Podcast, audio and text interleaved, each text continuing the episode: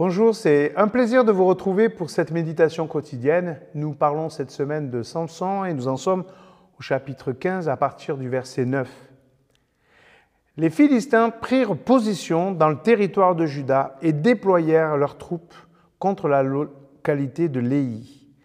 Les gens de Juda leur demandèrent Pourquoi venez-vous nous attaquer? Ils répondirent C'est pour capturer Samson et le traiter comme il nous a traités. Alors 3000 combattants de Juda descendirent à la grotte du rocher des Tam. Ils dirent à Samson, Tu sais bien que les Philistins dominent sur nous. Ne vois-tu pas le tort que tu nous causes Je les ai traités comme ils m'ont traité, répondit Samson. Ils reprirent, Nous sommes venus ici pour te ligoter et te livrer aux Philistins.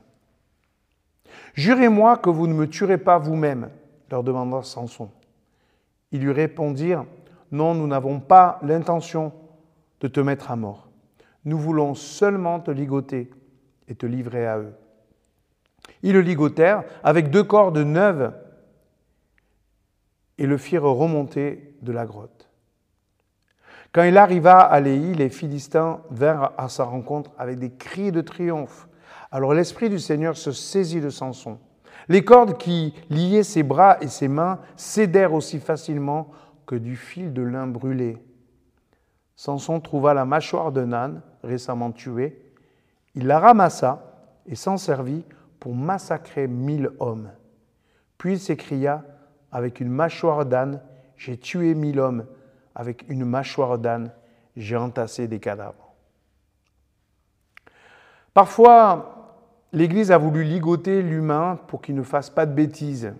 Et nous voyons bien que ce n'est pas la bonne méthode. Samson, nos jeunes ont en eux une telle énergie de vie que les ligoter les mettrait encore plus en colère. Alors que faire pour éviter le massacre? Dieu ne cherche pas à éviter le massacre. Il veut que nous revenions à lui et que nous le faisions de tout notre cœur. Et tant que nous ne le faisons pas, il y aura des massacres.